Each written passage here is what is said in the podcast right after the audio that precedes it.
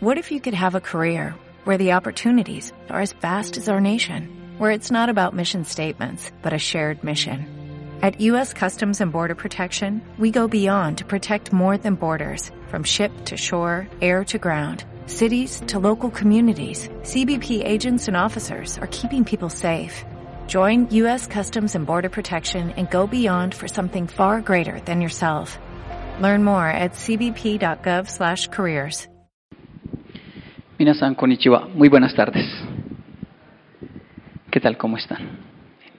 Bueno, es un honor, un placer, un privilegio poder acompañarlos en esta tarde y aportar un granito de arena de aquello que creemos es una interesante perspectiva de un maravilloso país llamado Colombia desde un maravilloso país llamado Japón, hoy en este interesante tema como lo es el liderazgo y la tecnología.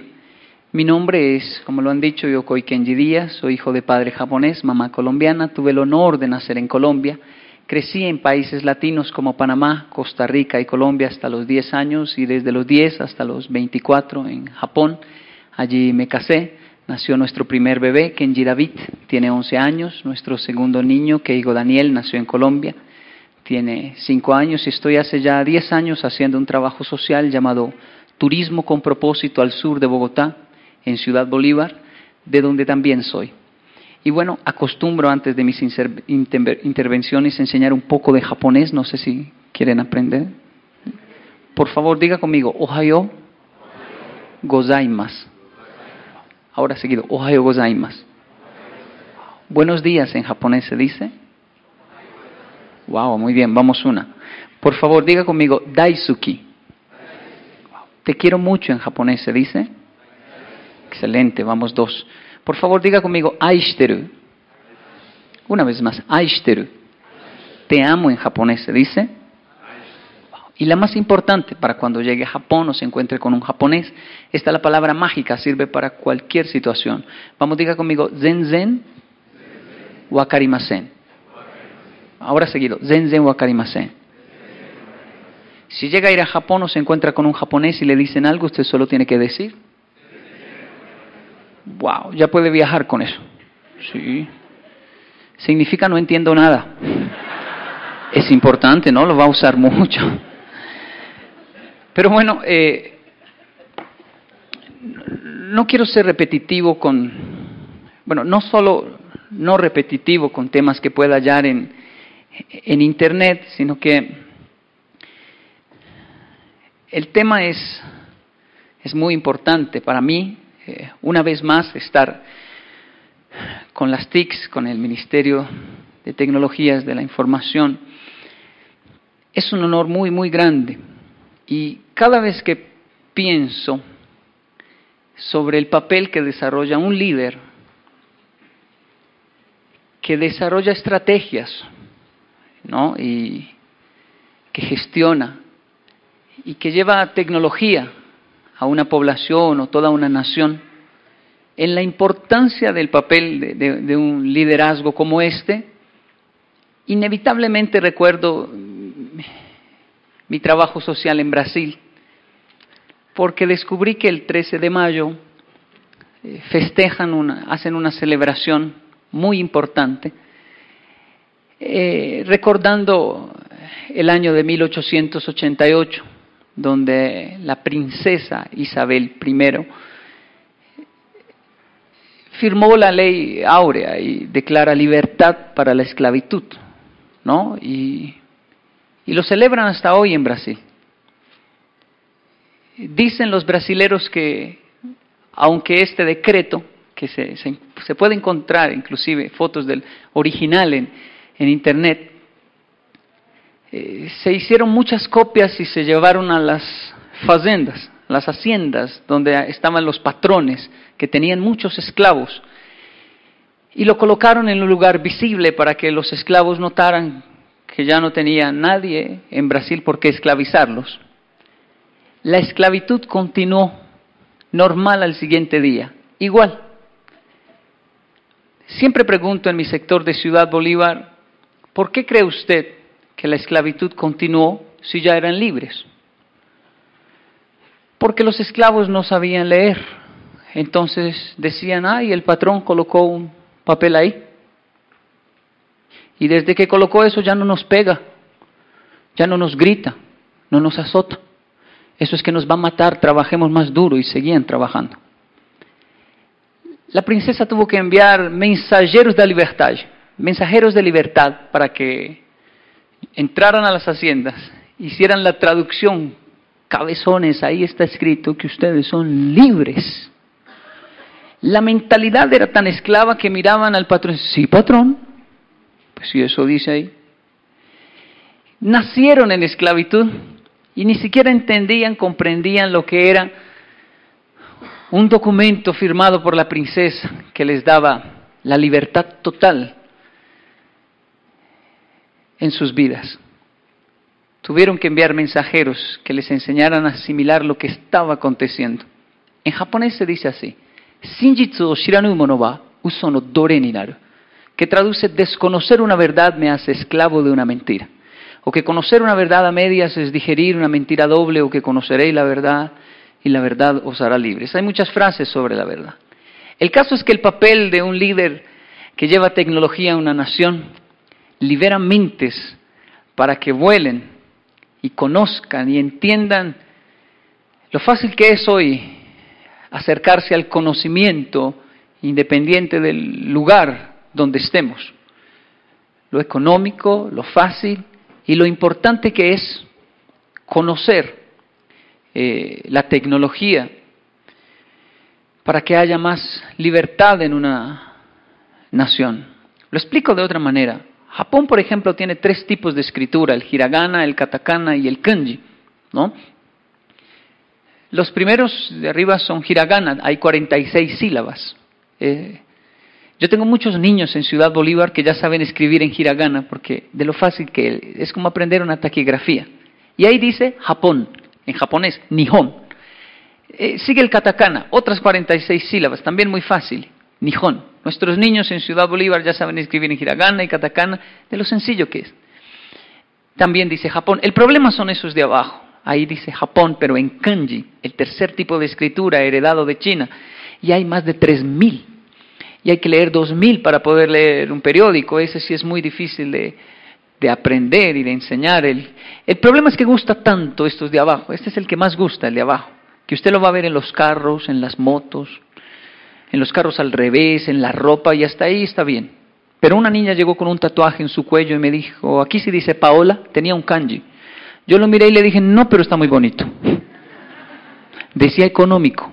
Hay que asesorarse muy bien, porque no todo lo que está en Internet es verdad.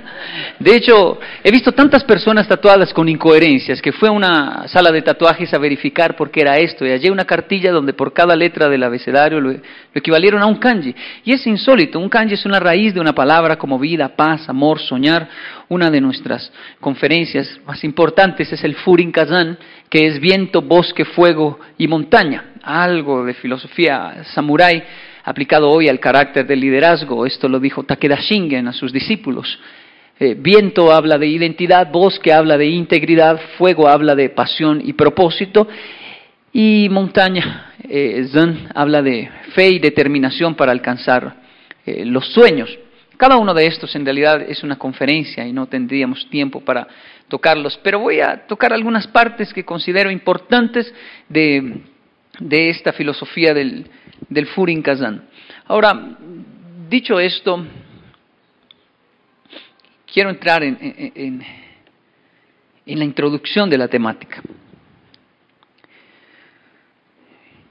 Yo cumplí al pie de la letra el sistema y la estrategia que tienen los japoneses para ser exitoso desde una perspectiva japonesa.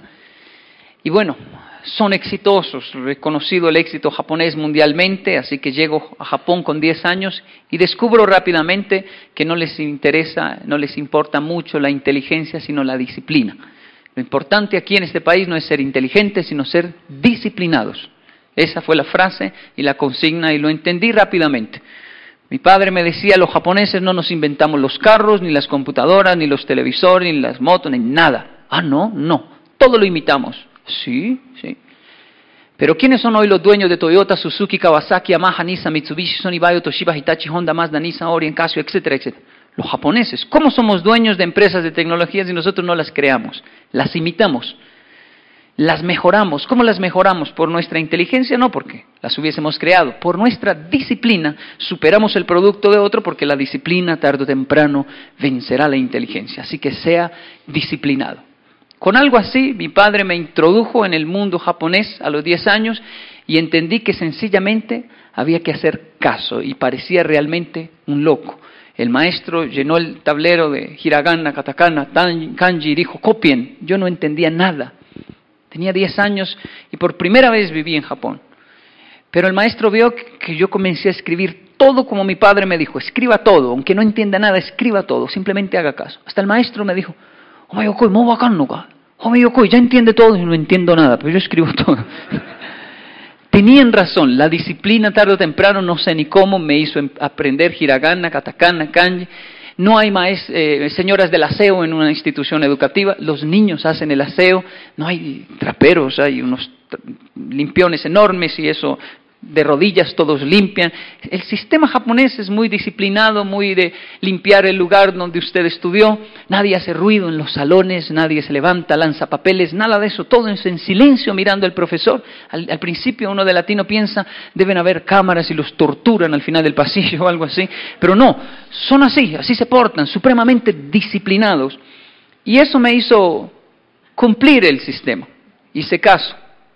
Tanto que por dominar el español, y usted sabe que el español es un idioma muy, muy importante, ¿no? Yo hablo cuatro idiomas, pero si yo digo, hablo portugués fuera del país, dicen, no, bonito.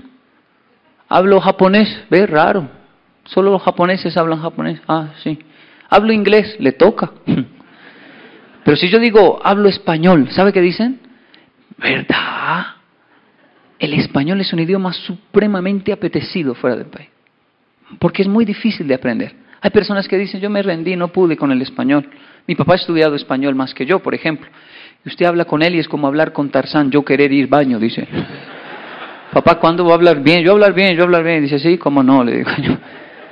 Porque este sí es un idioma muy importante, ¿no? Y descubrieron que yo hablaba español y comencé a escalar como líder en Japón. Fui rápidamente un gerente de una institución eclesial, visitando el área social de cada institución por todo Japón. No lo olvido, entré en bala conociendo todo Japón y visitaba las instituciones para enseñar el idioma japonés, enseñar de la cultura, enseñarle a la colonia latino, hispana y, a los brasileros también, cómo acoplarse a Japón, cómo mejorar sus salarios cuando mejoran su idioma, cómo entender la mentalidad japonesa y que yo fuera colombo japonés, hablar el español, hablar a portugués, hablar ya japonés y conociera las dos culturas, me hizo crecer eh, muy rápido, especialmente el hecho de ser un latino japonés, con el sistema japonés en la mente de que jamás uno llega tarde a una cita, usted nunca eh, falta la palabra, eh, en el japonés usted sabe, el idioma japonés es, es certero, Usted no puede decir en japonés, en un segundo llego, porque no le entienden eso. Se puede decir, ¿no? Yo puedo llamar a un japonés, mátete, espéreme, y que en un segundo llego. El japonés literalmente va a ser así. Tampoco, ¿para qué llamas si llega en un segundo? ¿Dónde está? ¿Por qué un segundo es un segundo aquí en Japón y en la China? Frases que me rindo, no tienen traducción. Espéreme que ya estoy ahí. Tampoco entienden. Ya le caigo frases muy latinas. No, no, no, en el idioma japonés eso no, no funciona. O sea, es a las tres, es a las tres y siempre hay que estar un tiempo antes. Son extremadamente disciplinados, cumplidos eh, y no objetan por nada. Tenga funcionarios japoneses, es maravilloso. Usted les dice, súbase allá y allá están. Levante la mano, muko te agero. Parece allá, levante la mano. Así están. Y no dicen nada. Díganle a un colombiano, súbase allá. ¿Para qué? Porque ¿Cuánto pagan? ¿Cuánto pagan? ¿Cuánto pagan?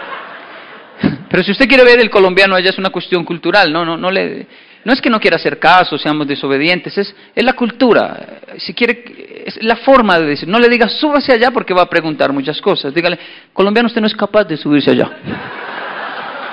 ¿Sabe qué dice? Que no, pero era. El problema es para bajarlo. Hasta que no le tomen una foto y él pruebe el reto. Alguien decía, no pruebe un colombiano porque hace cualquier cosa para probar cualquier bobada. Parece que tenemos un dispositivo dentro de nosotros que si, nos retan, nos acoplamos a sistemas, idiomas, culturas, idiosincrasias. Es increíble. Somos, y esto dicho por los japoneses, los colombianos son muy inteligentes. Sí le parece inteligente, muy inteligente. Desde Japón he escuchado esto. En japonés, sirviendo de traductor para la colonia latino-colombia. Colombia Los latinos son increíbles, dice. ¿Por qué usted coloca un latino a trabajar aquí y se aprende el trabajo más rápido que un japonés? Sí, sí, comprobado. Pero él no se queda ahí, él comienza a mirar el trabajo del otro y solo de mirarlo también se aprende el del otro, solo de mirarlo. A veces en los descansos va y averigua cómo hace el otro el trabajo y después cuando puede le quita el puesto y va escalando. Colombiano es peligroso porque le han hecho algo, no, porque se aprende el negocio, rápido se sale y abre competencias. A veces abre competencia cuando aún no se ha aprendido el bendito negocio. Pero bueno, el caso es que el latino eh, es increíble, no es un tema de, inteligencia porque parece que talento y eso sobra, es una cuestión de disciplina y cuando yo lo entendí, escalé rápidamente. Era un líder latino con mentalidad japonesa y tuve un éxito increíble en Japón, pero hasta los 20. Porque la vida es una cajita de sorpresas aquí y en Japón. Ese sistema japonés es maravilloso, pero no es perfecto. Haga de cuenta que un tsunami de emociones, un tsunami emocional, generando estragos en mi vida, un tsunami laboral, un tsunami en todo sentido, arrasa mi vida a los 20 años de edad y entro en una crisis terrible de esas cosas que pasan en la vida, cosas que, que, no estaban en la estrategia. Yo cumplí la estrategia, cumplí el sistema, me acoplé, pero pasan cosas, accidentes, cosas que alguien tiene que ser la víctima y en ese momento es usted y después de una llega otra y otra y termino destrozado en la estación de Toranomon, una estación cerca a Tokio, mirando así los edificios viendo cómo los japoneses salían de aquellos enormes edificios con traje oscuro, camisa blanca, su corbata, sus tenis blancos, el japonés piensa siempre en movilizarse, agilizarse, ¿no?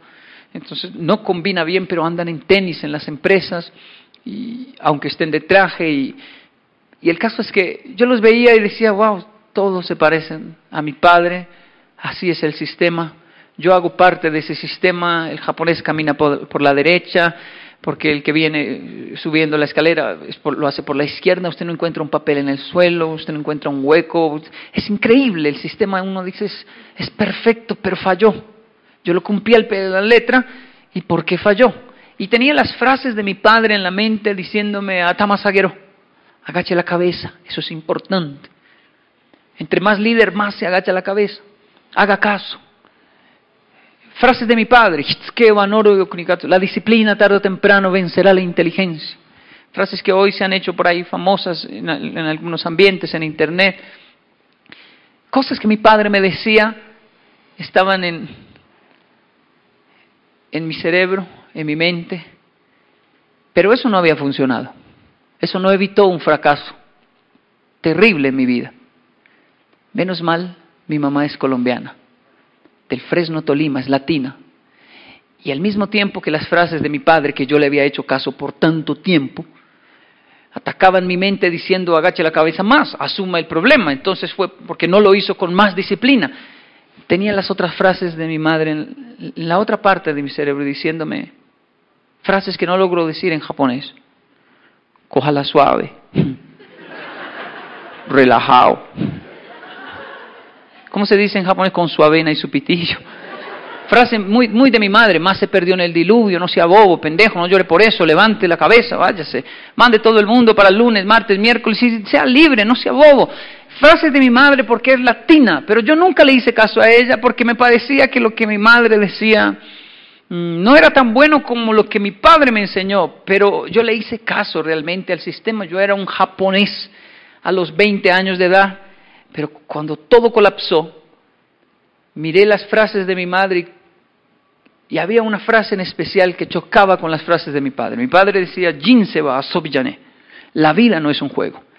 Y mi madre refutaba al instante, la vida es un maravilloso juego. Solo hay que saber jugarlo y conocer las reglas. No, la vida no es un juego. Sí, por eso lo... Y comenzaba esa discusión eterna entre ellos, una discusión amena, no agresiva. Mi papá siempre nos prohibió hablar con él en español, porque nos decía, yo soy un japonés y a mí me hablan en japonés. Mi mamá siempre dijo, yo soy colombiana, a mí me hablan en español. Entonces ella decía, va, dígale a su papá que la comida ya está. Y mis hermanos y yo todos íbamos en el camino haciendo la traducción, o todos amo gohan de Y mi papá respondía en japonés, ay, madre, ya voy, dígale que ya voy, pero en japonés. Y cuando mi mamá que ya viene. Y los dos se hablaban, ella le hablaba en español, él respondía en japonés, hablaba en japonés, él respondía en español, como los dos entienden los dos idiomas. Eso fue un convenio que hicieron, ya no se dan cuenta de eso, pero hizo que sus hijos, nosotros creciéramos dominando los, los dos idiomas y no perdíamos uno de los dos padres, y eso fue bueno a la final, ese convenio que hubo eh, entre ellos.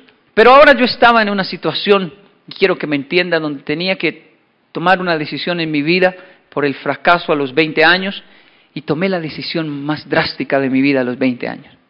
Le hice caso a mi madre, a mi parte latina, y me tomé la vida desde los 20 como un juego. Y le puse fecha, como buen japonés dije, bueno, de los 20 a los 30, la vida para mí va a ser como mamá me dijo, un juego.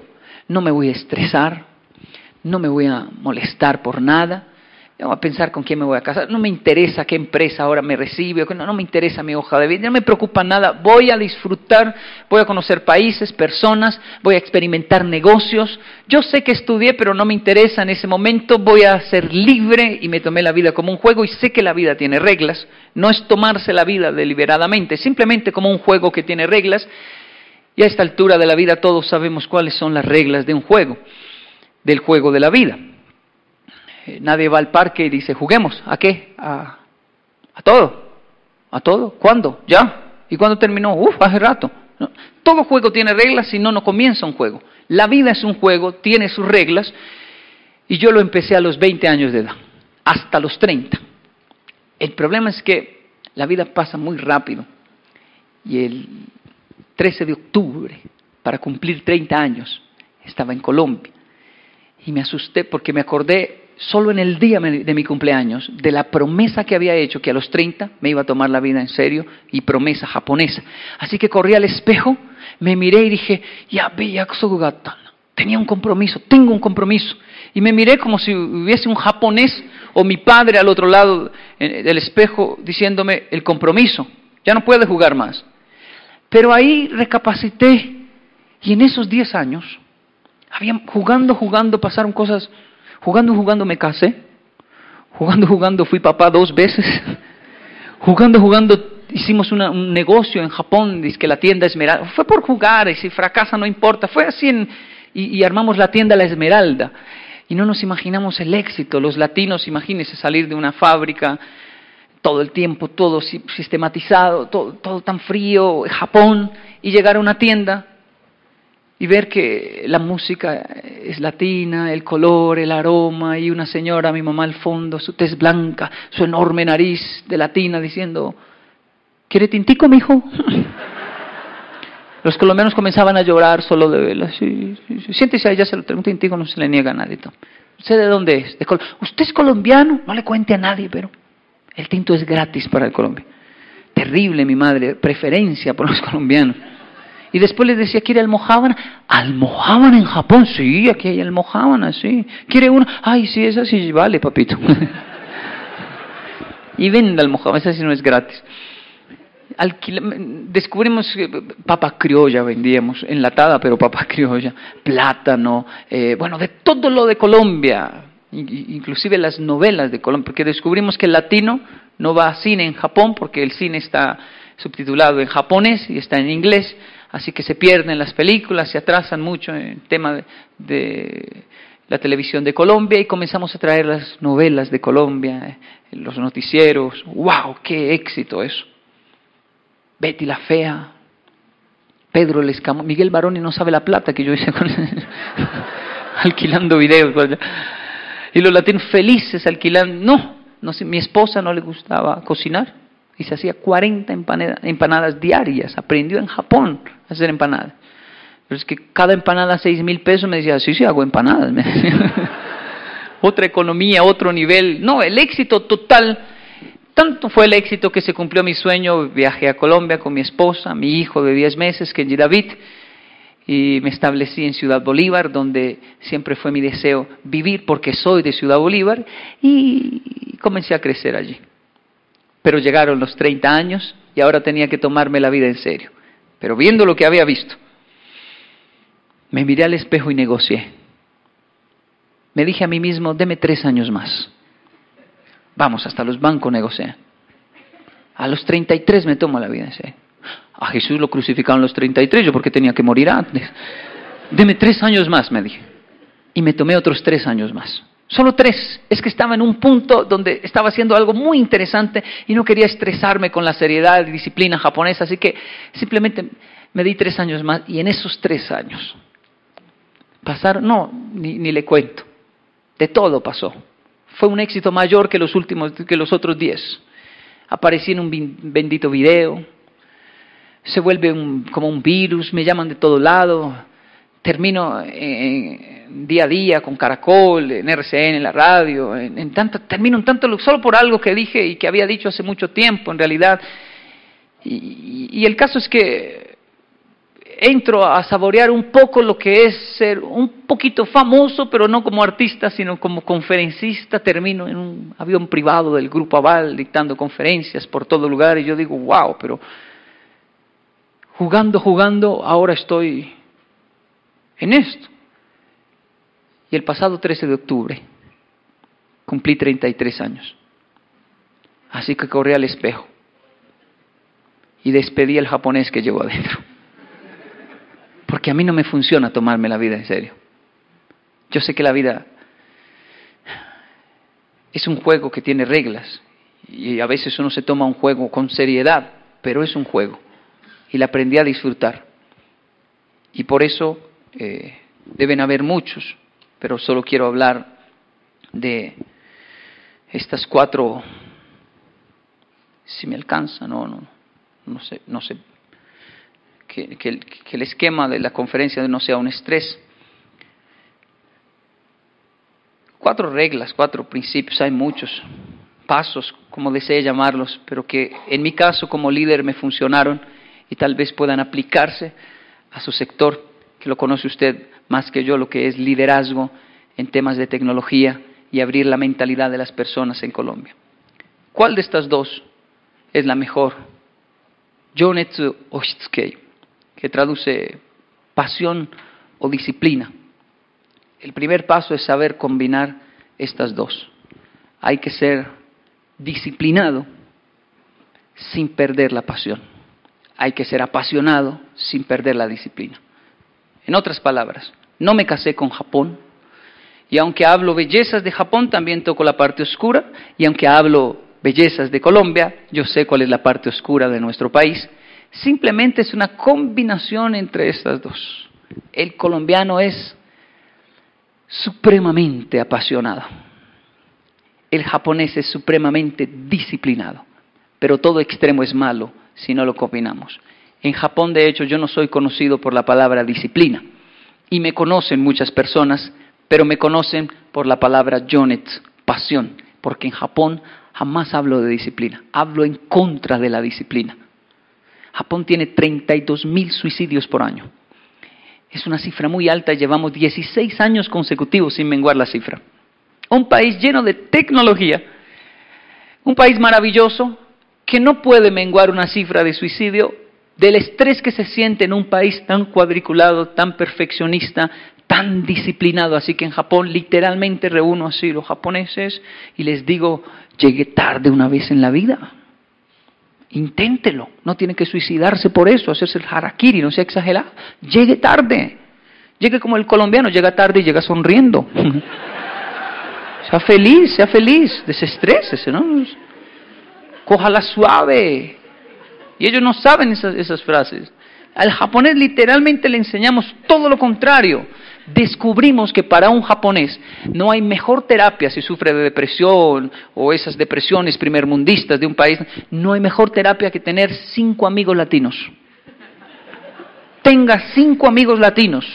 Le van a enseñar a sonreír, a abrazar, bailar salsa, a rumbear. El japonés es exagerado. Llama a sus amigos y dice, vamos a salir a jugar. O digámoslo así, a rumbear. Sí, perfecto. ¿Cuándo? Dentro de un mes y medio. Y ahí comienzan a marcar la agenda. Faltando 15 días. ¿Está todo bien? Sí, está todo bien. 15 días. A veces dicen, faltando una semana llaman. Yo he visto, amigo mío japonés, falta una semana por una cita, voy a llegar media hora tarde. Faltando una semana saben que van a llegar media hora tarde. Los latinos sí que salimos ya, listo, de una, pero ya no hay tren, ya le mando un taxi, algo, venga en cicla, algo hacemos, pero si yo no rumbeo hoy me muero, si yo no me desestreso hoy me muero. Tenga cinco amigos latinos, le decimos a los japoneses, y su vida le va a cambiar completamente. Usted no va a querer suicidarse, va a querer matarlos, pero suicidarse no. No hay mejor terapia que tener un amigo latino. Eso es lo que hablamos en Japón, ¿no? Aquí no enseñamos eso, no. Dios nos libre de enseñar llegue tarde. Aquí es al contrario, llegue temprano una vez en la vida. Que estamos que lo suicidamos en la empresa. Haga caso, por favor, cumpla su palabra. Es al contrario. Porque el japonés es muy apasionado, perdón, el colombiano es muy apasionado, el japonés no, por ejemplo. Ahora, no, todo es malo en el japonés. El japonés le enseñamos a decir te amo, te quiero, porque no lo dice. Por eso le enseñé esas frases. Tanto que se, hacen campañas de, nuestros equipos de trabajo en Japón, grandes parlantes, así en estaciones como Yokohama, y los hombres se suben con un micrófono y dicen el nombre de su esposa, la consigna es, suba ahí, dígale a su esposa que la ama.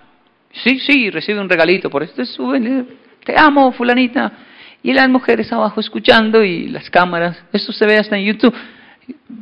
¿Qué siente? Ay, muy hermoso, nunca había dicho eso él.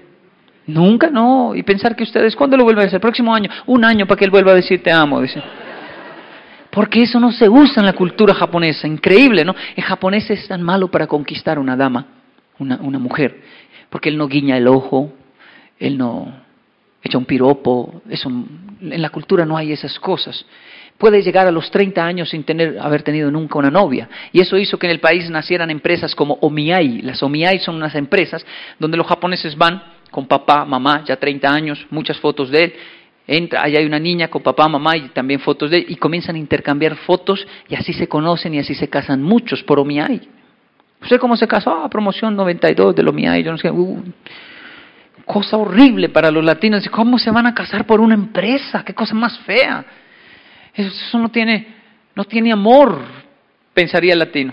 Porque el latino, pues, nosotros nos conocemos en la fiesta, en el cumpleaños, se guiña el ojo, hay sonrisas, se llevan mariachis, cartas, esa muchacha me, me, mueve el alma, las niñas dicen ese muchacho me mueve el piso. En japonés usted dice, él mueve el piso, no es un terremoto, se va a morir todo, en peligro. Son muy elementales y no se conquistan porque no saben cómo. Imagínese, es una... ahora, ¿dónde cree usted que hay más divorcios? Aquí que nos casamos por amor y pasión o allá que se casan por una empresa, por un compromiso. Siempre me, ¿por qué todos sabemos esa respuesta? Siempre lo pregunto, ¿por qué todos decimos acá? ¿Por qué más divorcios aquí? Porque todo en extremo es malo. El japonés no dice te amo, te quiero, pero cuando se casa él dice es un compromiso y es para toda la vida. El matrimonio es como un barco que cuando usted entra no hay donde bajarse, cabezón, los problemas los arregla ahí y tiene que continuar. El latino dice te amo, pero a veces le esa palabra de tanto pronunciarla, le quitamos el valor. Ama ya demasiado al punto que no puede cumplir. Pero es que yo la amo, sí, pero usted tiene otra, a esa también la amo. hay amor para todas, me decía uno. si no hay una buena combinación entre esa pasión y ese, ese respeto al compromiso, globalización no es solamente un intercambio de productos y tecnologías, globalización es aprender de otras culturas cosas interesantes principios universales. No todo lo cultural es bueno, hay cosas que son negativas, pero hay principios culturales universales que podemos intercambiar y conocer como este del respeto y el compromiso japonés y esa pasión latina que también es maravillosa. Yo culmino esta parte contándole que estuvimos un mes en, en la ciudad de Niigata, eh, donde mi padre, los abuelos, al principio llegamos a Japón y un mes allí, Mi madre es latina y cuando vio el formato de una finca japonesa es más tradicional aún, el abuelo llegó y literalmente la abuelita salió a la puerta, se arrodilló en la puerta y le hizo así al abuelo, Okaeri Nasai, bienvenido. El abuelo dijo, oh, Tadaima, he llegado, no un abrazo, un beso, nada. pero mi mamá vio eso y cuando mi madre vio eso dijo, ¡Ah! me pareció Kenji. O la cucha se arrodilló. Escucha, no, es la abuelita, ay sí, pero qué cosa más horrible, como una mujer se va a arrodillar. ¿Usted vio? ¿Usted vio lo que yo vi?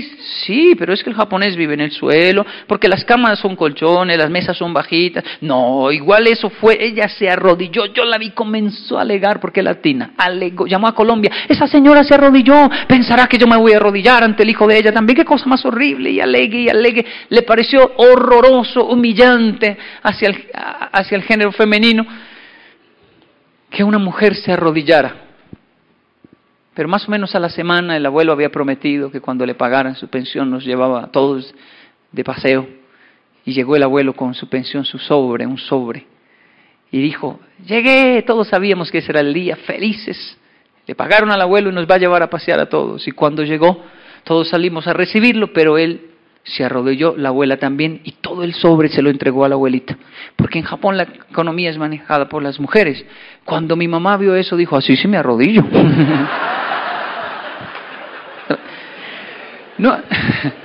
no, es una cuestión, no es una cuestión de que el japonés tiene la razón, ni, o el latino, es una cuestión de simplemente poder combinar esto que es Jonets, pasión y disciplina. Muy amable.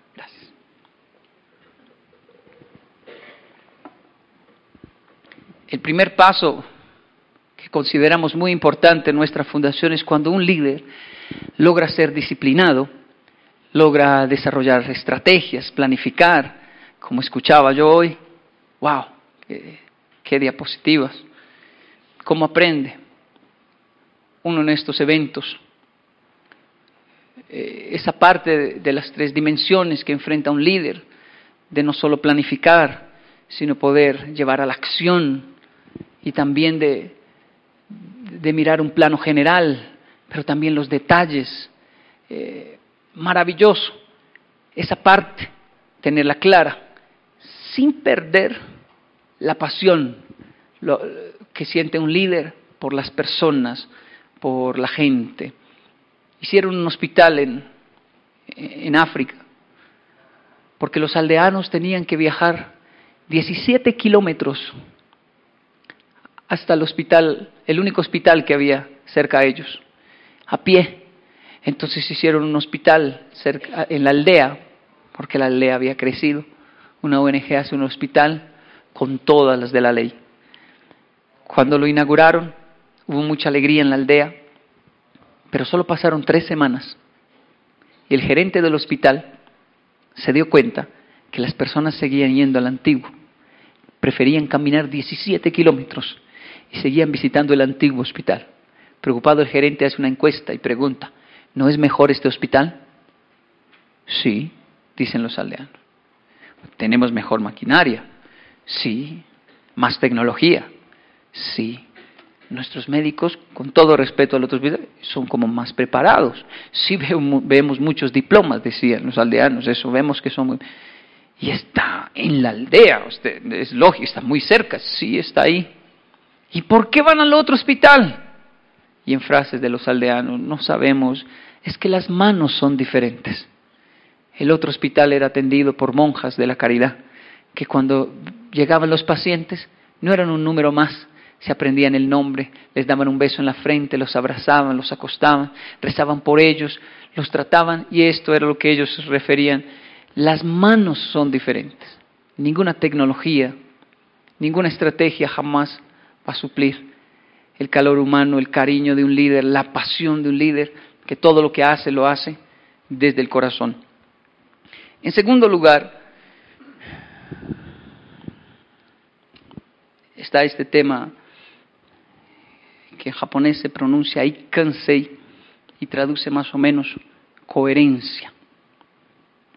Hablamos de pasión y disciplina, este es coherencia. Este es rápido, es fácil. Tuve un encuentro con la coherencia una vez más con mi padre. Volvía de la estación de Nakayama y iba con una urgencia para la casa. Vivimos en una estación de la ciudad de Yokohama, una estación del tren llamada Nakayama. Y hay que salir corriendo cuando uno tiene una urgencia y pasar una avenida enorme llamada Nakaharakaido, que tiene un semáforo peatonal que abundan en Japón. Y yo soy un latino, así que iba corriendo y dije, no voy a, no voy a respetar el semáforo peatonal, esta vez no puedo, voy con una urgencia y además a esa hora no pasan carros. Entonces eh, vi que cuando me estaba acercando, justo un japonés que iba caminando se detuvo ahí en el semáforo, esperando, yo dije típico japonés, esperando un semáforo peatonal en una avenida que no pasa ni un carro a esa hora. No importa, me paso el semáforo, me paso ese japonés, echo una miradita, yo soy de Bogotá, sé esquivar muy bien los carros, no, no, no, hice pase algo. Iba decidido, pero tuve que detenerme al lado de ese señor, porque ese señor era mi padre. Y ahí estaba. La relación entre un padre y un hijo japonés no es igual a la latina, es muy distinta a veces no se habla. Pero yo le dije, oh, Tosa, oh, entiende ¿qué hace aquí? ¿No ve que estoy esperando el semáforo? Sí, pero a esta hora no pasan carros, le No, a esta hora no pasan carros. Por eso, y ni un carro pasa por aquí. No, a esta hora no. Aquí no hay cámaras tampoco, le dije. No, no me dejo. ¿Y cámaras para qué? Me dijo. Nadie nos está viendo, pasemos. Yo me estoy viendo, me gritó. Y siguió esperando. Esa frase siguió haciendo eco en mi vida por mucho tiempo, porque podemos engañar a un policía de tránsito, podemos engañar la empresa, el Estado, el gobierno, la institución, podemos engañar a, a nuestra esposa, dicen ojos que no ven, corazón que no siente, pero hay alguien dentro de nosotros que no vamos a engañar nunca. Y hay una generación que nos sigue que está viendo lo que somos. Dicen que los niños solo aprenden el 30% de nuestras palabras. El otro 70% lo emulan de lo que somos. Qué terrible esa estadística, ¿no? Yo puedo mirar a mi hijo que en vida y decirle, no mienta. Bueno, papá. Bueno, papá, no, haga una plana. Mentir es malo, 100 veces, eso. Diga 50 veces mentir es malo, mentir es malo. Muy bien, mi hijo lo entendió toca el teléfono, atienda y diga que no estoy. Él va a entender que mentir es malo, pero él va a mentir porque papá es un mentiroso. Yo puedo engañar a todo el mundo, pero hay alguien dentro de mí, hay una generación que nos sigue. Coherencia es el padre que entra al parque de diversiones, paga boletas de menor de todos sus hijos y de repente devuelve una y dice, ay, perdón, este paga más, este paga más, se cumplió ayer. Señor, tan honesto usted, si no me dice no me doy cuenta. Usted no se da cuenta. Pero mis hijos sí, piensa, ¿De qué me sirve engañar al mundo entero si hay una generación, si hay unos niños que están viendo lo que somos? Esto de la coherencia. Lo hablaba una charla antes, veíamos el tema del ejemplo. Es entender que no es una herencia lo que dejamos a nuestros hijos, sino un legado de principios, lo que puede rescatar toda una nación. El japonés no siempre fue coherente. Hoy vuelve a ser coherente especialmente en el tema del éxito. Él dice, en 10 años, en 15, en 20 años nos va a ir bien. Siempre se proyectan en negocios a 15, 20 años. Para el latino eso es horroroso, es en 15 años. O sea, lucro vamos a tener cuándo? En unos 15 años. Y antes de eso, todo lo inyectamos. ¿Y por qué? Porque la empresa es un bebé. Tiene 5 años, es un niño. Tiene 10 años, es un adolescente, o 15 años. Está hasta ahora aprendiendo. Lenguaje corporativo internacional eso choca porque ahí viene el otro extremo nuestro donde nos gustan las cosas. Ya, si usted abre un negocio hoy y en tres años no le dan carro último modelo ese negocio, ¿sabe qué dicen? Cierre eso, mi hijo, eso no sirve para nada. Porque nos gustan las cosas ya, ¿cuál es el negocio? Socio, sin compromiso hasta el piso, pero que de plata ya. Si yo hago un libro que diga cómo hacerse rico en tres semanas, no, en una semana. ¿Cómo hacerse rico en una semana? Con el método oriental místico de Yokoi Kenji. Uf, el secreto del samurái. Ese título es el secreto. Dos pasos, no, dos es medio, medio paso para hacerse rico. Entre más fácil, más se vende, ¿sabía? Adelgase comiendo, y ahí sí lo compra todo el mundo. El título es porque sea fácil, fácil, no muy... Pero si yo hago un libro que diga la verdad, cómo hacerse rico en 20 años, con los 146 difíciles y duros procesos de la disciplina. Ningún secreto, cabezón, lo que usted ya sabe, pero con disciplina. No lo compra nadie. ¿Sabe por qué? Porque esa es la verdad. Después de una conferencia una mujer me dijo, ah, usted tiene algo. Algo como que usted que viene allá del otro lado. ¿Cuál lado, Dios mío? Allá de China. China no, Japón, Señor. Bueno, es la misma vaina. Ya que, ¿cuál, ¿qué tienen ustedes para la prosperidad? Nada. Después de esas conferencias, ¿usted no vende nada para la prosperidad? No, está perdiendo platica, mi hijo. Y me puso a pensar porque me hizo la gran pregunta. ¿Cuál es el secreto de japonés para la prosperidad? Yo, que yo sepa, nada. No, tiene que haber algo. La miré y le dije, ah, ya sé, Shigoto. Buenísimo, ¿y eso qué es? Me dijo. El secreto del éxito en la economía de Japón es Shigoto según nuestros abuelos. Así se levantaron después de la guerra. Bueno, pero tiene un shigoto ahí, es grande, es pequeño, lo traemos, es muy caro, ¿cómo lo venero? ¿Le traduzco shigoto, señora? Sí, trabaje. Ah, no. Yo pensé que era algo tangible, alguna planta, alguna letra. No, no invente. Las cosas buenas de la vida toman tiempo. Y no es la frase de una bebida, no es la publicidad. No, son frases de nuestros abuelos que hasta hoy están tomando auge.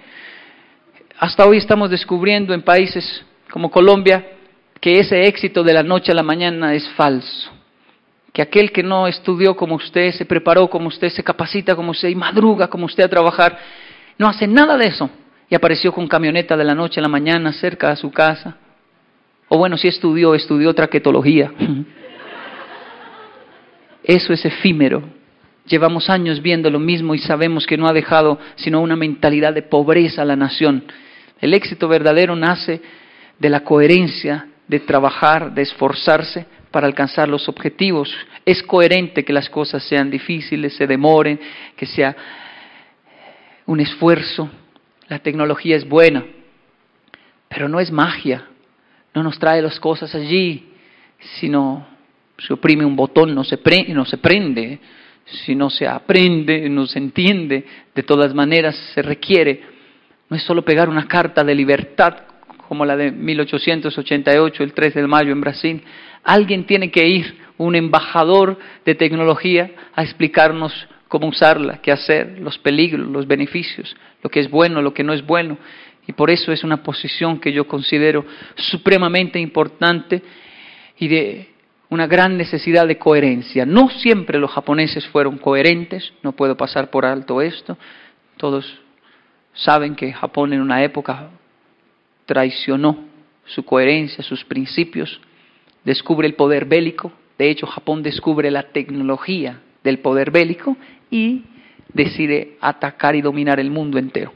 Ataca Rusia, gana, ataca China, Corea, Filipinas, ataca todo el mundo. Ataca primero a traición a Estados Unidos, después de un acuerdo de paz, ataca en Pearl Harbor, y eso, no, Japón, de ahí se desata esa guerra que termina con dos bombas nucleares Hiroshima y Nagasaki. Única nación de la historia de la humanidad que sabe lo que es un ataque nuclear, Japón. La guerra fue algo atroz, atroz, las historias son horrorosas. De ahí nace para la fundación, para nuestra fundación, una frase muy colombo-japonesa que nos gusta mucho. Hay dos formas de aprender en la vida. Es una frase criolla, me disculpo. Hay dos formas de aprender en la vida, a los totazos, a los golpes, o a los totazos de otro. A mí me gusta aprender a los golpes de otro. Si yo veo una persona bajar de una montaña toda reventada, llena de sangre, y me dice, Kenji, por ahí no hay camino, yo no subo. Yo lo veo así, le digo, uy, no hay camino. ¿Usted subiría? Hay gente en Colombia que sube, no hay camino, mucha ver, sube. Bajan hasta sin dientes y sabe que dicen, ay, sí, no hay camino. Si la historia mundial nos dice que la falta de principios, la falta de coherencia no es el camino al éxito, porque no es el camino al éxito. No que nos creamos perfectos o busquemos la integridad perfecta, no es un tema religioso o moralista, es simplemente tener los ojos en el horizonte, que aunque sabemos que no somos perfectos, por lo menos cada día hacer un gran esfuerzo por mejorar nuestro comportamiento, porque haya coherencia entre lo que digo y lo que soy. Si me dicen, ¿cuál es uno de los secretos para tener un excelente equipo de trabajo? Podrán haber muchos, pero para mí uno muy importante es reunirme con mi equipo de trabajo y que me conozcan. Así les asuste un poco lo que soy. Y conocerlos. Así me asuste un poco lo que son. Eso es vital, conocernos. Algo que la tecnología no me puede brindar.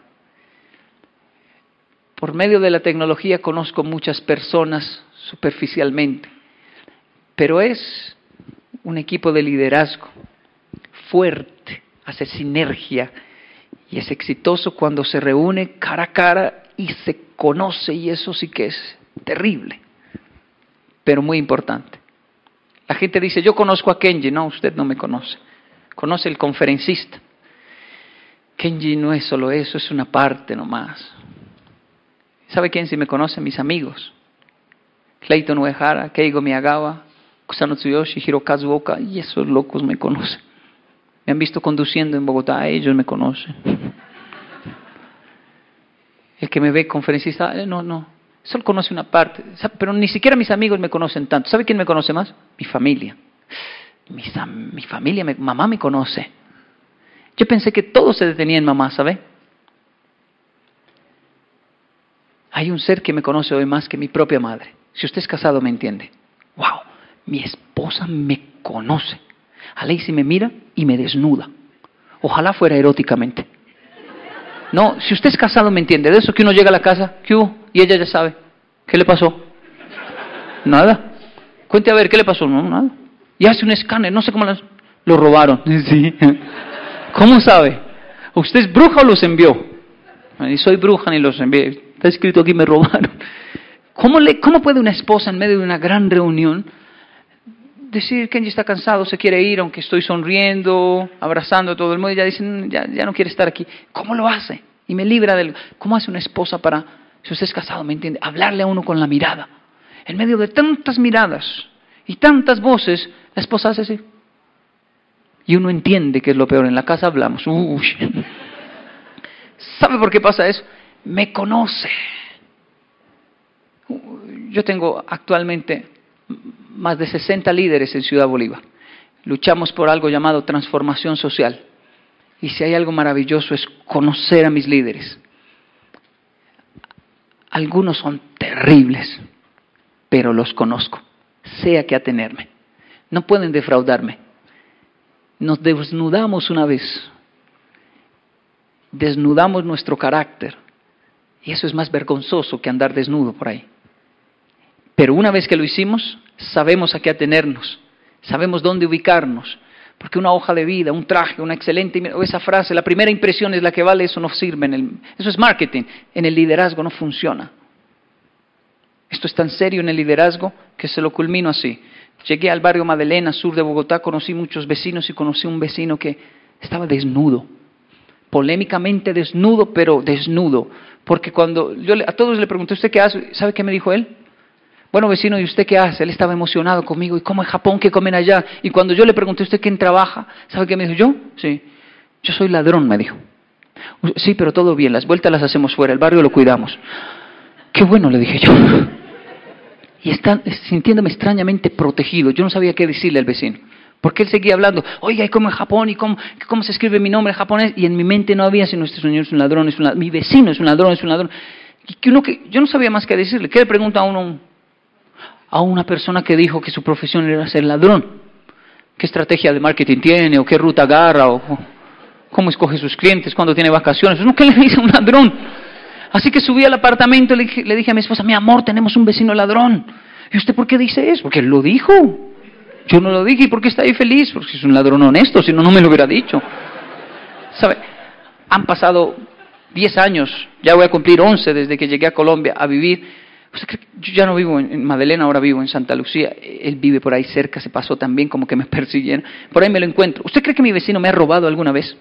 Nunca, nunca porque se presentó como era, se desnudó desde un principio, pero después de él conocí otras personas. Excelente primera impresión, excelente mirada, todas las técnicas de, estrategia de conquista de un cliente, excelente tarjeta, eh, su, traje, su presentación.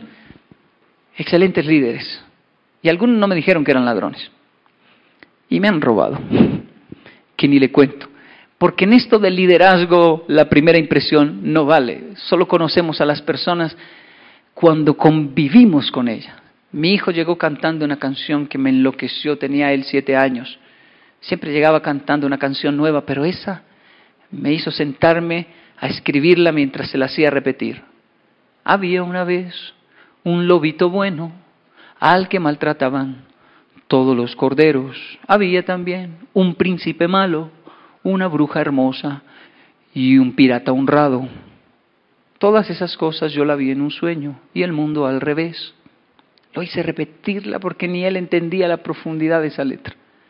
Sí, yo he visto lobos buenos, maltratados por ovejas muy malas, religiosos o moralistas, como le quiera llamar. Yo he visto príncipes malos, posiciones que se tienen en esta vida y que terminan haciendo más daño a la población. He visto brujas hermosas, pero a la final brujas que lo que quieren es destruir un hogar y piratas honrados ni hablemos del asunto. Pero siempre me dicen, ¿y usted, usted vive en Ciudad Bolívar? Yo, sí, sí. Tenaz, ¿no? Tenaz qué? Y yo no es que viva, yo soy de Ciudad Bolívar. Ya me está asustando, ¿qué pasa en Ciudad Bolívar? Bueno, pues eso es duro por allá. Todavía no Es lo mismo que me dicen de Colombia. ¿Y usted vive en Colombia? Sí tenaz, ¿no? ¿no? entiendo. Es el estigma que hay sobre nuestros sectores. Las cosas no son como lo pintan. Cuando uno conoce a sus líderes, descubre que nadie es tan bueno como parece y nadie es tan malo como parece. Coherencia es simplemente acercarnos y desnudarnos. Prefiero convivir o tener en el liderazgo gente difícil, pero que sé quién es, a personas tan perfectas que en algún momento digo, mm, cuando se le salga el chuki, el monstruo que tiene adentro. Vamos a sufrir todos en la institución porque tanta perfección, tanta belleza no existe. Esto es como el noviazgo. El noviazgo es el arte de engañar a otra persona. Él abre la puerta, corre a la silla, le da la mano, porque es su novio. Pero quiere conocer ese cabezón. Cásese con él y verá. El noviazgo lo que nos gustaría ser, el matrimonio lo que somos, aunque no nos guste. No me extiendo. Tercero, y entramos en conclusión. Bueno, Yusho, no, no sé si esto aplique al liderazgo que enfrenta, pero en Ciudad Bolívar decimos lo siguiente, enseño lo siguiente. No soy un líder positivista, no dicto charlas de motivación, hablamos de principios de transformación, eh, respetamos las otras profesiones, pero para nosotros más que el positivismo o la motivación es un tema de tener dirección.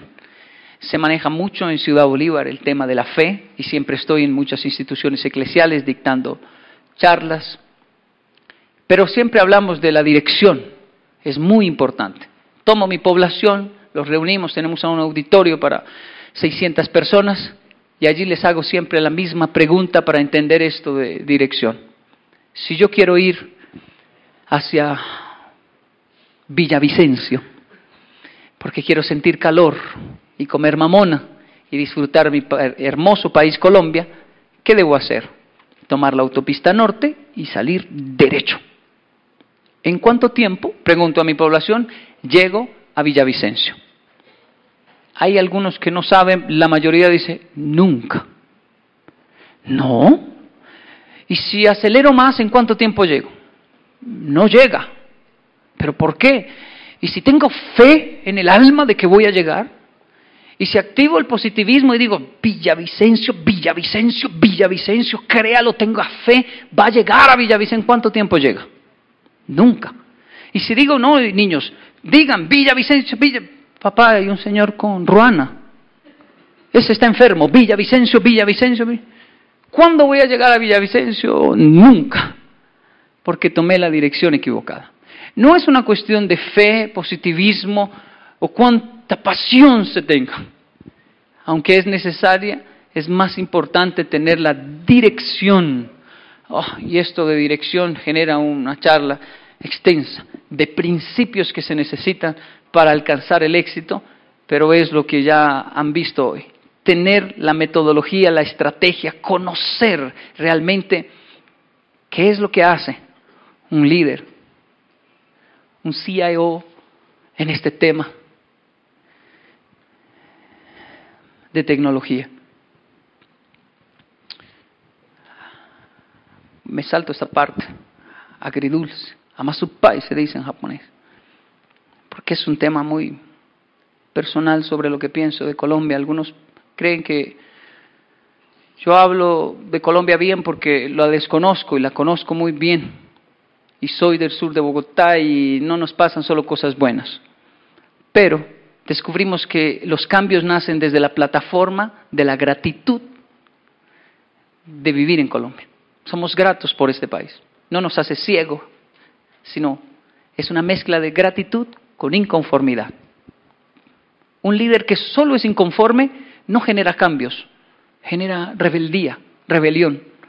Un líder que es grato y lo mezcla con, con, inconformidad, tiene ese sabor agridulce. Yo soy, por ejemplo, yo soy grato cuando salgo con 12, 13 japoneses, les digo, les voy a mostrar mi país. Y vamos en un carro y todos comienzan a ver el ejército haciendo así. Kenji ¿qué está pasando? Nos están diciendo que todo bien, está todo bien. Sí, sí, wow, sí, es, ya no es la Colombia de antes, ahora está todo bien. Oh, yo soy grato por eso. Ese es un sabor dulce de la gratitud. No me evita sentir eh, lo agridulce, ahora la parte agria de decir por qué se distribuyen tan mal las regalías, por qué hay falsos positivos, por qué hay... Eso es agrio y se mezcla con mi gratitud.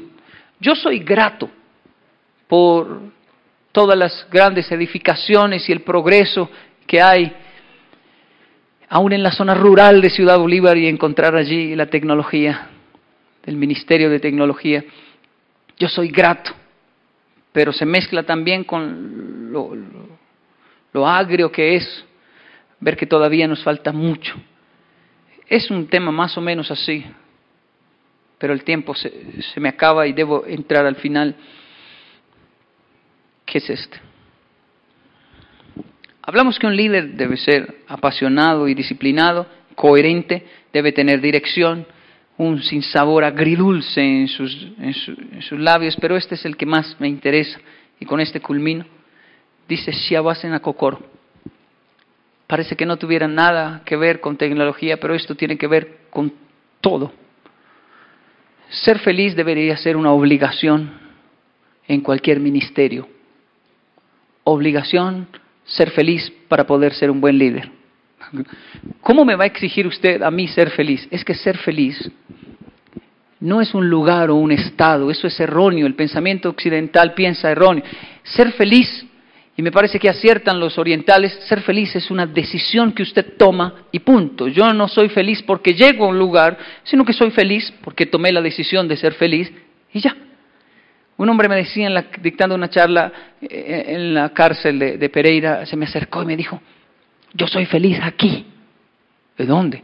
¿Preso? Sí, aquí soy feliz. Cuando salgo me vuelvo el ser más infeliz. ¿Y por qué? Porque caigo en las drogas, comienzo a robar, me vuelvo un vándalo terrible.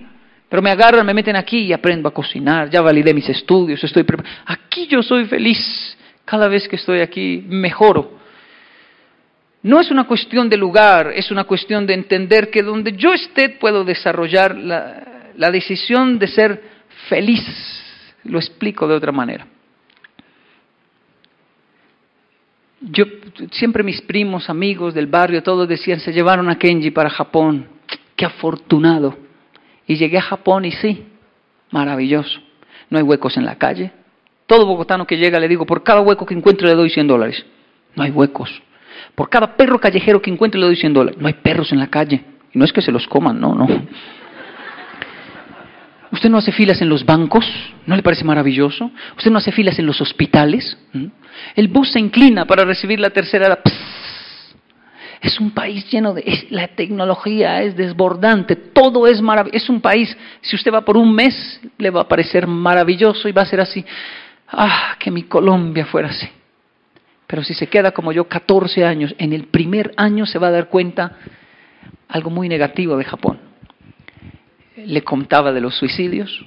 Al japonés, eso es típico en los países ricos, Noruega, Canadá, Dinamarca, Suiza. Japón no es ni el primero en la lista. Con 32 mil suicidios por año no es ni el primero. Pero al Japón se le añade algo, el japonés no habla. mi papá nunca me abrazó porque mi abuelo nunca abrazó a mi papá porque eso no se usa. Los novios se encuentran y se hacen la venia. ¿Puede creer? Esto no es un chiste. Si alguien se cae en Japón, le enseñan tanto a respetar el espacio del prójimo que no lo ayudan porque es su caída, hay que respetarle su caída. Si pide ayuda, todos lo ayudan, no son inhumanos, me consta, pero si no, se quedan mirando, ¿será que sí, será que no? Porque son extremadamente respetuosos. Usted está en un tren y el tren está lleno de personas y el celular en vibrador de todos o lo apagan, se no escucha nada. Decoroso, muy bien, pero el problema es que tampoco nadie dice nada. Usted escucha el tren, aunque esté lleno de gente, nadie dice nada. Uno dice, con razón se están suicidando, hasta yo me quiero morir ya. Porque para un latino es atroz que nadie le diga que calor, que frío, eche para allá, corra para allá. No, nada, nada. ¿Sabe lo que es? Decir, oiga, no me dicen nada. Y ahí me di cuenta de lo que no me había dado cuenta, que yo era feliz en Colombia. En un tren de Japón me di cuenta, dije, quisiera estar en Bogotá, que tanto la critiqué, saltando en un bus así, escuchando la música, todo taco del del bus. Que por eso es que no escucha el del timbre que le dice, ¿me va a llevar a la casa o qué? Aquí sí me siento vivo, ¿por qué me va a suicidar si este casi nos mata con el otro bus que viene ahí? ¿Sabe lo que es sentir nostalgia de ese tipo de... Yo sé que suena tonto y hasta ridículo, pero usted no se imagina lo que es sentir nostalgia de una felicidad como de un tinto, simplemente un tinto. No que no vendan café de Colombia en todo país que usted llega, Colombian Coffee. Y uno se llena de orgullo, I'm from Colombia, yo soy de ahí, ¿cuánto vale? ¿Seis, dólares? Viva Colombia, deme uno. Y uno lo compra más por patriotismo que por cualquier otra cosa, pero cuando usted lo prueba, el problema está ahí, jamás le vas a ver igual como un tinto en su casa. O en una casa humilde de Ciudad Bolívar donde sale una señora con una taza enorme. ¿Las ha visto? Que le añade esas palabras que lo hace más dulce, más calentico. ¿Quiere tintico, mijo? Sí, ya se lo traigo. Y le trae esa taza enorme, llena de amor. Y usted se siente, siéntese ahí. La taza no es muy bonita, le falta un pedazo. El tinto tiene pepitas, no lo coló bien y no está escupiendo las pepitas. Pero cuando usted lo prueba, ¡ah! yo le digo a mi esposa, no estamos en el gran hotel de Japón, estoy en Ciudad Bolívar, ¿por qué me siento tan feliz? Me amañé. Eso no tiene traducción. Pasa un perro, está feliz. Pasa un gato, pasa hasta un ratón, no lo mate que hay visitas. Todos están felices.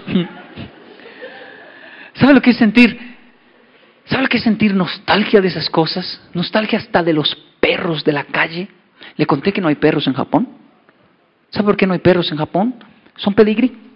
Usted sabe que es un perro pedigrí hiper mega sensible, estornuda y se muere. Son tan finos que se mueren por todo.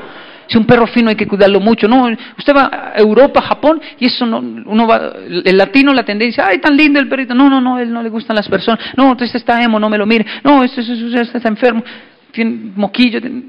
Japón es igual, pero entre a mis barrios en Ciudad Bolívar. Se encuentra tres perros en cada esquina bautizados por la cuadra, Chusco, Mono, Trotsky, Palomo. Después de cinco años sin ver a Palomo, abuelita, ese es Palomo, el perro que le pasó un carro por encima antes de irme. Papá, sí, ayer lo agarró una moto. Uy, está vivo. Le falta un ojo y está gordo el perro. ¿Sabe, ¿Sabe lo que es sentir nostalgia? Es que algunos no me entienden, no se imaginan lo que es estar en Japón, en Yokohama, mi ciudad llena de nieve, y uno está feliz ahí. Pero es 31 de diciembre y entra un dolor en el alma porque no hay un alma en la calle que le diga feliz año. Están durmiendo. Es la una de la mañana. Mi papá japonés se acostó a las nueve. Y yo soy el único por ahí con mi salvación. Un abrigo, bufanda, gorro, guantes. Usted no escucha un volador, usted no escucha nada. Solo el viento. Pero mi salvación es una tarjeta telefónica, meterme en una cabina, cinco, siete. Aló, abuelita, soy yo Kenji de Japón. Es Kenji de Japón. ¡Feliz año, mijo! ¡Feliz año, abuelita! Aquí le tengo su buñuelo, su natilla. Uy, no me hable de eso, abuelita, que soy muy lejos. Y ellos ni se imaginan que uno ya está un mar de lágrimas al otro lado. Lo queremos mucho, yo también. Todos sus primos están aquí. ¿Cuándo va a venir? Ay, tengo muchas ganas. Ay, se los paso. Yo siempre fui el primo colombo japonés que hacían fila en Ciudad Bolívar los primitos para hablar con Kenji, el afortunado primo colombo-japonés que está en Japón. Primo, ¿qué hubo prima? Qué bueno que está por allá. Y yo miraba esa nieve, sí, qué bueno. ¿Cuándo me va a llevar? Jamás los voy a traer por acá. Supieran que soy yo el que me quiero ir. Primo, menos mal siempre pasa un primo ingenuo, que los colombianos tienen frases loquísimas. Primo, tráigame una Toyota que esto nacen en los árboles allá. No nacen en los árboles, ni yo tengo una de esas. Mamá me salvó, me dijo, Kenji, a los 15 años, yo duré de los 10 a los 24, pero la primera vez 5 años sin salir de Japón y a los 15 me dijo, Kenji, para Colombia y aquí termina todo esto. Me envió un mes nomás, un mes. Yo he estado en 18 países y no lo he visto. Este es el único país que yo he visto, dicen que hay otros, pero que yo haya visto, que cuando un avión aterriza, la gente aplaude. Yo no aplaudo, me parece cursi. Pero si llego con un japonés y me dice hay que aplaudir, claro, loco, llego a Colombia, aplauda, hijo, aplauda y salir esa cantidad de gente en el aeropuerto. Ahora lo mejoraron, está enorme, pero antes como era pequeño, uy, esa cantidad de gente. Los japoneses me decían, Kenji, ¿por qué hay tanta gente? Es que para recibir uno se vienen 100. Y eso que antes habían mariachis en el aeropuerto, ¿se acuerda de eso? ¡Qué cursi es mariachi! Con la misma canción cursi. Ya llegó el que estaba ausente y eso, una boleteada internacional le pegan Le hubiera cantado el santo cachón, Dios mío y salir y es abrazar y abraza y abraza una abrazadera desde el aeropuerto hasta el barrio, llega al barrio y ahí otra vez el vecino que entrelaza sus dedos así, los pone en el cuello de uno, su frente pegada a la mía, chino, yo lo amo, todo borracho, yo también vecino, suélteme por favor. Tener que decirle, yo también lo amo, pero suélteme por favor. ¿Sabe lo que es salir de un país que no abrazan y entrar a uno donde no lo sueltan? Fue solo un mes de Japón, de Colombia, solo un mes a los 15 años. Mi vida fue restaurada emocionalmente. Se me olvidó depresiones, tristezas, qué suicidio ni qué nada. Cinco amigos míos se habían suicidado solo de mi época escolar. Y ahora yo estaba regresando a Japón diciendo, si hubiesen viajado conmigo, esos locos no se quitan la vida. Y se me metió una locura. Traigámoslos a Colombia. Colombia les puede cambiar la vida. Por lo menos mi sector les cambia la vida y se me metió eso, eso loco se convirtió en una tesis de tesis, en un proyecto enorme, funcionó, hicimos muchos talleres para rescatar a los japoneses de las garras del suicidio y al final los invitábamos a Japón, a Colombia. Aceptaban todo el proceso menos la última parte. Colombia nos da miedo, nos secuestran, nos matan, es peligroso. Mire lo que sale en internet. No, no es como lo pintan, ya no es así. No, pero nos da miedo. No querían venir. Y después de tantos eventos entró una frustración. Me sentí muy mal por la imagen que tenemos aún fuera del país, hasta que usé el humor negro y funcionó. Les dije, venga, pero si se están suicidando, antes de eso pasan por Colombia, no están Funcionó el humor negro. Y aprendí a, vender a Colombia como un turismo extremo. Les dije, venga, usted tomado, ha tomado leche directamente de una vaca. Eso es extremo, es extremo lanzarse del cañón de Chicamocha de parapente, supremamente económico. Les vende las cosas más locas. ¿Se ha visto cómo matan un marrano en una finca? ¡Wow! Eso es, supremamente. Les vendí las cosas más raras y los japoneses, más por curiosidad, siete locos se atrevieron a venir por fin. Fue difícil convencer a los padres de una de las niñas, Yuko. Y cuando llegaron al aeropuerto, me llamaban hasta mi familia me decía, Kenji, ¿usted está seguro de lo que está haciendo de la embajada? Kenji, ay, ya no me molesten, ya llegaron. ¿Y dónde los va a hospedar?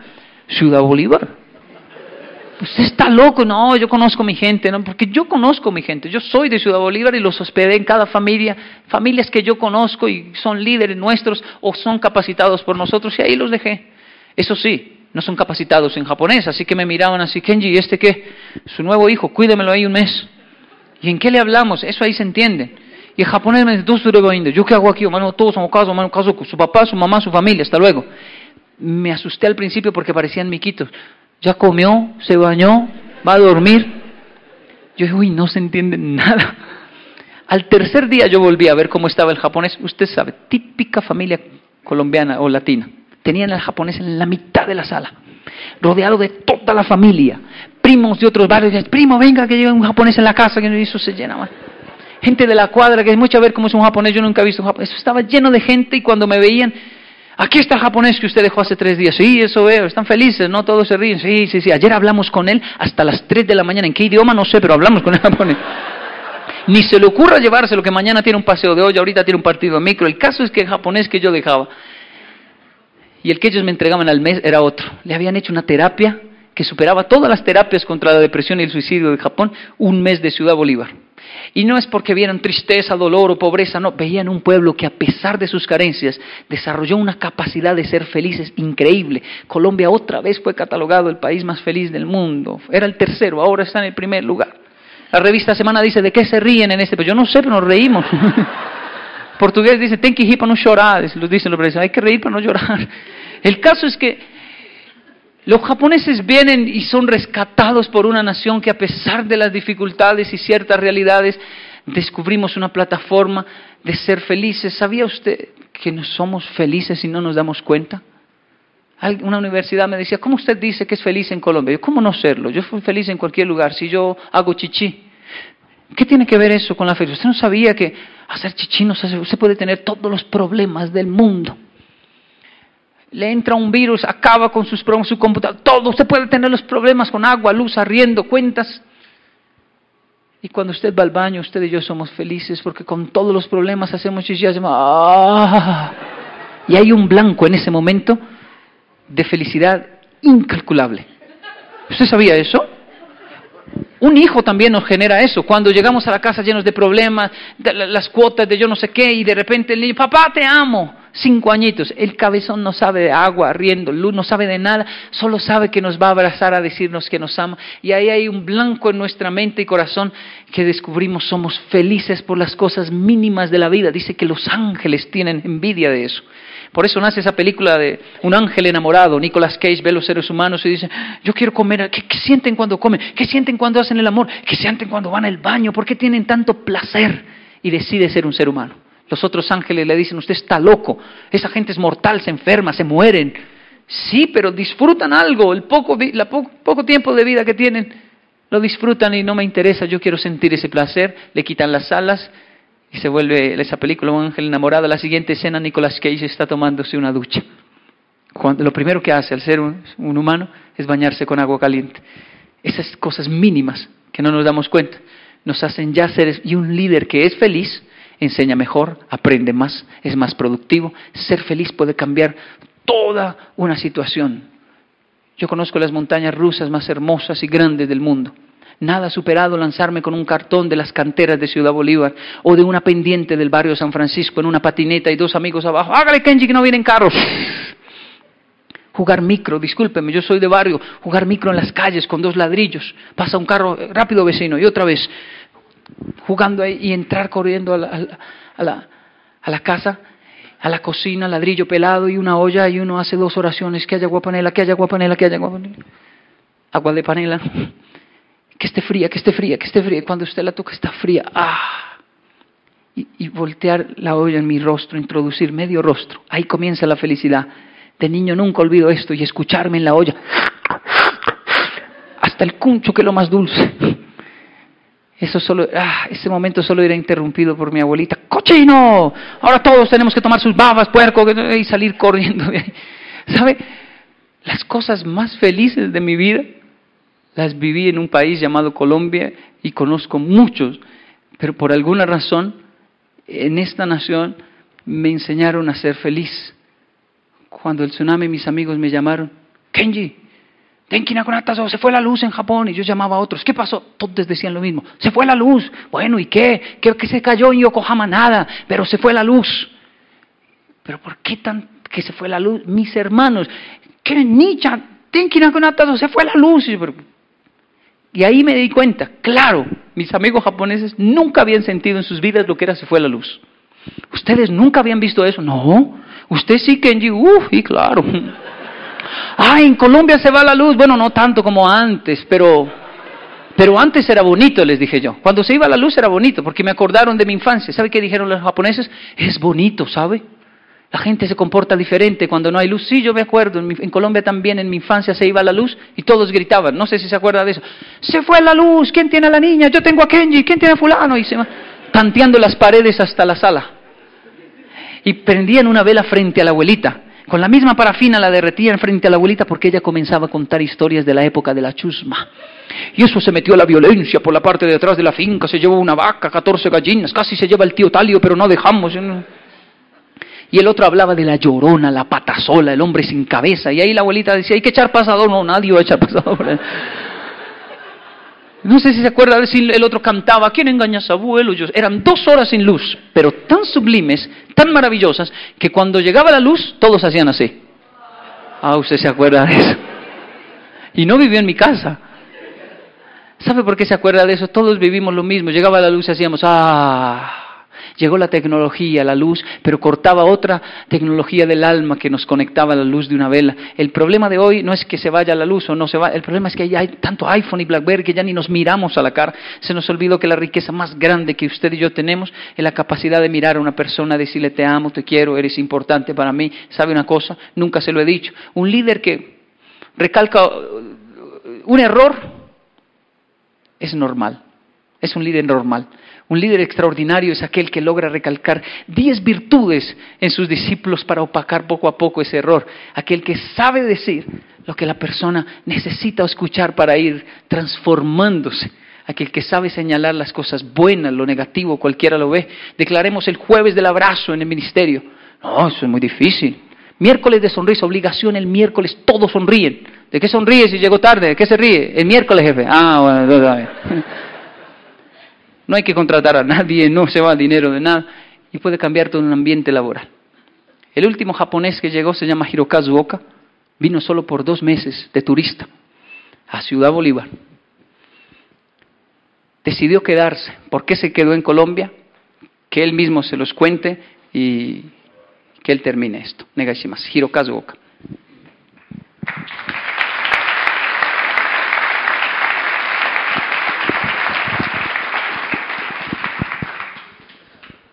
皆さん、こんにちは。日本の一番北にある北海道から来ました岡弘和と申します。Muy buenas tardes, mi nombre es Oka Hirokazu, vengo del norte de Japón, un lugar llamado Hokkaido. えー僕は、えー仕事で横浜というところに4年間行き、そこで初めてブラジル人のクレイトンと出会いました。Fui de Hokkaido a Yokohama, a la ciudad de Yokohama, a trabajar cuatro años y conocí un brasilero llamado Clayton. で、そのある日にブラジル人の彼にコロンビアに行こうぜと誘われたのです。Todo el tiempo este brasilero me estaba diciendo, tiene que conocer Colombia y me, invi- me invitaba a Colombia. 僕は疑問に思ったんです。ブラジル人の彼がなぜコロンビアのことを言うのかわからなかったんです。 Eh, me pareció muy raro que alguien que no fuera de Colombia, un brasilero, hablara con tanta pasión de un país que no era el de él, Colombia. でもすごい楽しそうだと思い、行くことを決めたんです。 Como él se fue, dije, debe ser muy bueno porque él se fue para allá y, y le prometí que iba a viajar. でも僕自身コロンビアがどこにあるのか、暑いのか寒いのか何も知らなかったので、こうインターネットで調べてみたんです。Hice todo lo necesario para el viaje, pero no sabía qué clima había en el país, así que revisé en internet para saber qué ropa llevaba. すると、インターネットに最も危険な国、コロンビアと書いてあったんです。Y lo primero que salió fue Colombia, uno de los países más peligrosos del mundo. 僕は、えー殺されるかもしれない、誘拐されるかもしれないと悪いことを考えたんです。Según decía allí, corría el riesgo de un secuestro, me podían matar, robar mucho. そうも実はすでにチケット買ってあったんです。El problema era que ya había comprado los pasajes. なので、出発当日、いいこと思いついたのです。Así que tuve una grandiosa idea para el día del viaje. えー髪をボサボサにして、髭を生やして、汚い服をいっぱい着て、お金をいろんなとこに隠して、コロンビアに来たんです。Me dejé crecer el cabello y la barba, me traje la ropa más fea que tenía y me escondí el dinero por todo lugar. で、コロンビアに着いてから、えートリスモコンプロポシートのプロジェクトで、シューダーボリバルの家族のうちに泊まったんですけど、Y cuando llegué a Colombia por la Fundación Turismo con Propósito, me hospedaban en muchos, muchas familias, hogares de Ciudad Bolívar. その家族に、い日本のどこから来たんだ、お腹空いてるのかと、すごい質問されたんです。Y esas familias todo el tiempo me miraban y me decían, ¿usted tiene hambre? ¿De qué parte de Japón viene? Y me compraban, me daban comida. そう、汚い服をいっぱい着てたので、いろんな家族におごられたのです。 El único que parecía un mendigo en Ciudad Bolívar era yo y me compraban muchas cosas. 今思うとすごい恥ずかしいんですけども、僕が勝手に持ってたコロンビアのイメージだったんです。 Hoy me da vergüenza decirlo, pero era la imagen que me había creado, negativa de un país que no conocía. えー最初は2ヶ月、コロンビアに、えー観光の予定で来たんですけど、今は1年と半年コロンビアにいます。Aunque yo vine al principio como turista, eh, dos meses decidí quedarme y ahora ya llevo un año y seis meses en el país. えー残念ながら多くの日本人は僕みたいにコロンビアをあまりイメージを持ってないんです。Eh, tristemente, aún mis amigos y muchos japoneses no conocen realmente cómo es Colombia. でも多くの日本人が知らないことがあって、今実はコロンビアはすごくすごく成長してるんです。Y lo que menos se imaginan es que es un país tan próspero que está en pleno desarrollo y crecimiento.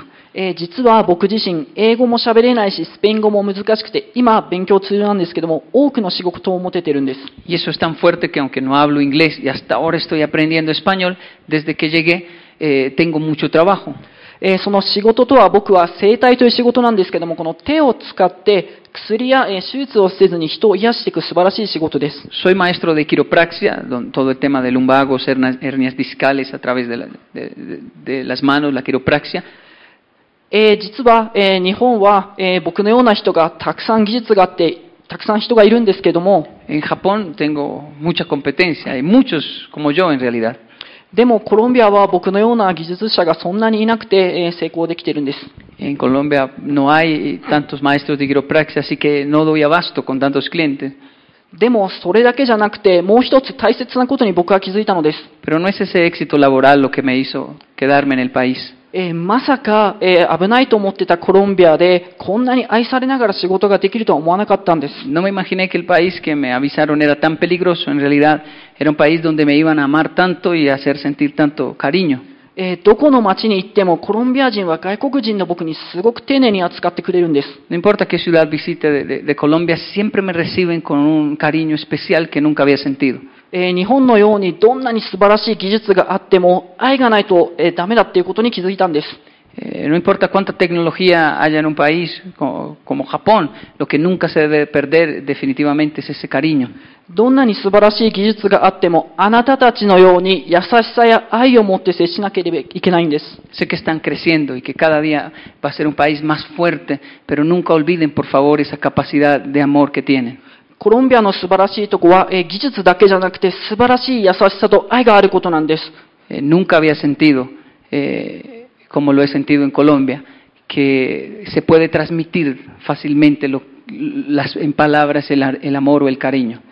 この愛は、えーコロンビアでは素晴らしいことなので皆さん絶対に忘れないでください。 En Colombia creo que es una riqueza muy grande, no importa cuánto crezcan, nunca lo olviden, por favor. Eh, yo quiero vivir más en Colombia porque aquí no hay nada imposible. Muchas gracias.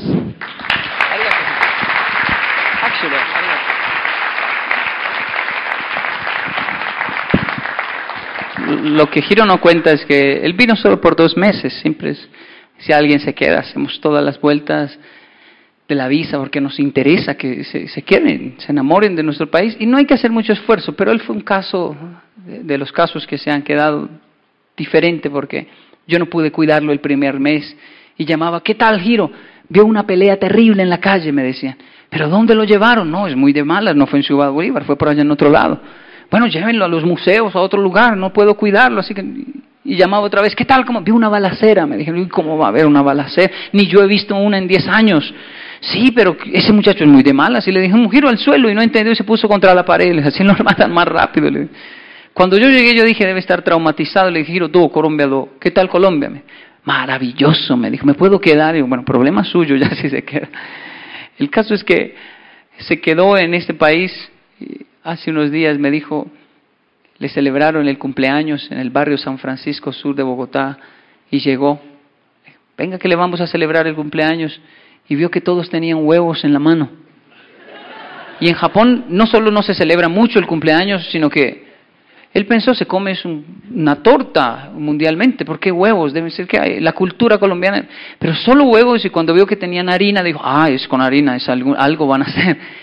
Cuando le comenzaron a celebrar el cumpleaños, él se puso muy bravo y buscó huevos también. Le dijeron, no, usted no puede lanzar porque, usted es el cumpleañero. Usted no puede lanzar. Y me dijo, Kenji, ¿sabe que entendí? Que, que, que en Colombia el ponqué soy yo. Ellos disfrutan nuestro país. Yo acostumbro a decir en, en Ciudad Bolívar Las cosas están mejorando. Hay que abrir la mente. Si usted se quiere amargar, el problema es suyo. Pero hay una forma de disfrutar nuestra tierra, aún sintiendo el sabor agridulce de lo éxito y lo negativo. Pero podemos cada día mejorar nuestra nación. Y su papel es fundamental para que llegue a toda vereda de Colombia, a todo sector de Colombia, la tecnología, abriendo nuestras mentes para que seamos libres en esta democracia que nos permite conocer más de la verdad. Es un honor una vez más estar aquí. Muchas gracias.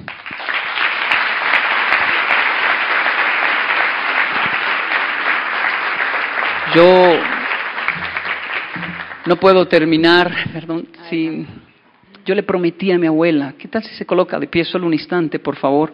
No es por un tema religioso, porque yo debería ser budista o sintoísta, pero bueno, ustedes me conocen, yo no puedo terminar por una promesa con mi abuela ninguna conferencia mía de esta índole sin el Padre Nuestro. Porque la abuelita hace tanta falta en Japón, la abuelita colombiana, las tajadas, el abrazo de la abuelita, la alcahuetería, de hasta sus rezos tediosos, que lo confieso, los odiaba, en Japón me hicieron falta. Así que ella aún vive y le dije, cuando termine toda conferencia voy a hacer ese rezo tedioso que tanto odié al principio, el Padre Nuestro. Y por eso independiente de su credo. yo debería ser budista, sintoísta como mi padre, pero este es un país católico cristiano, si me puede acompañar con el Padre nuestro, se lo agradezco. Padre nuestro que estás en los cielos, santificado sea tu nombre. Venga a nosotros tu reino y hágase tu voluntad aquí en la tierra como en el cielo. Padre nuestro, gracias por darnos el honor de nacer en Colombia, donde el pan de día a día nunca ha faltado en la alacena, siempre ha habido algo que comer. Padre nuestro que estás en los cielos, gracias por enseñarnos a perdonar a todos los que nos ofendieron en Colombia. No porque eso sea fácil o porque ellos lo merezcan, los perdonamos a todos porque nuestros hijos merecen ser libres de la venganza, de la violencia, merecen ver la paz, los perdonamos a todos porque el perdón nos beneficia a nosotros.